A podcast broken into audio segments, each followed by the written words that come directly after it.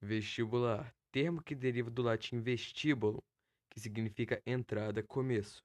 Um possível significado para a palavra vestibular é como se fosse a porta de entrada para o ensino médio.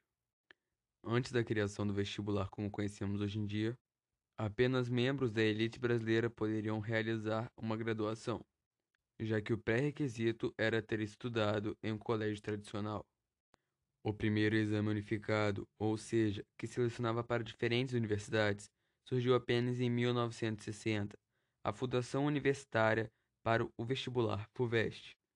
Por exemplo, realizava até 1973 o processo seletivo das três maiores universidades públicas paulistas.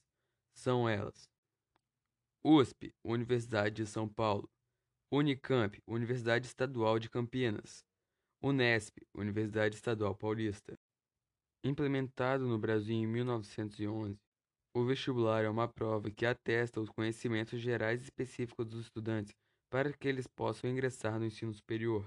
Esse estilo de prova foi criação de Rivadavia da Cunha Corrêa, ministro da Justiça e dos Negócios na época, que desejava fazer uma espécie de seleção de quem poderia ou não estudar em universidades públicas. Atualmente, é obrigatório que as universidades tenham um processo seletivo que comprove a capacidade do estudante de ingressar no curso universitário. Porém, essa não é a única forma de entrar numa faculdade. O Exame Nacional do Ensino Médio, o Enem, por exemplo, é uma opção para aqueles que querem realizar apenas uma prova e terem a possibilidade de passar em várias faculdades e universidades.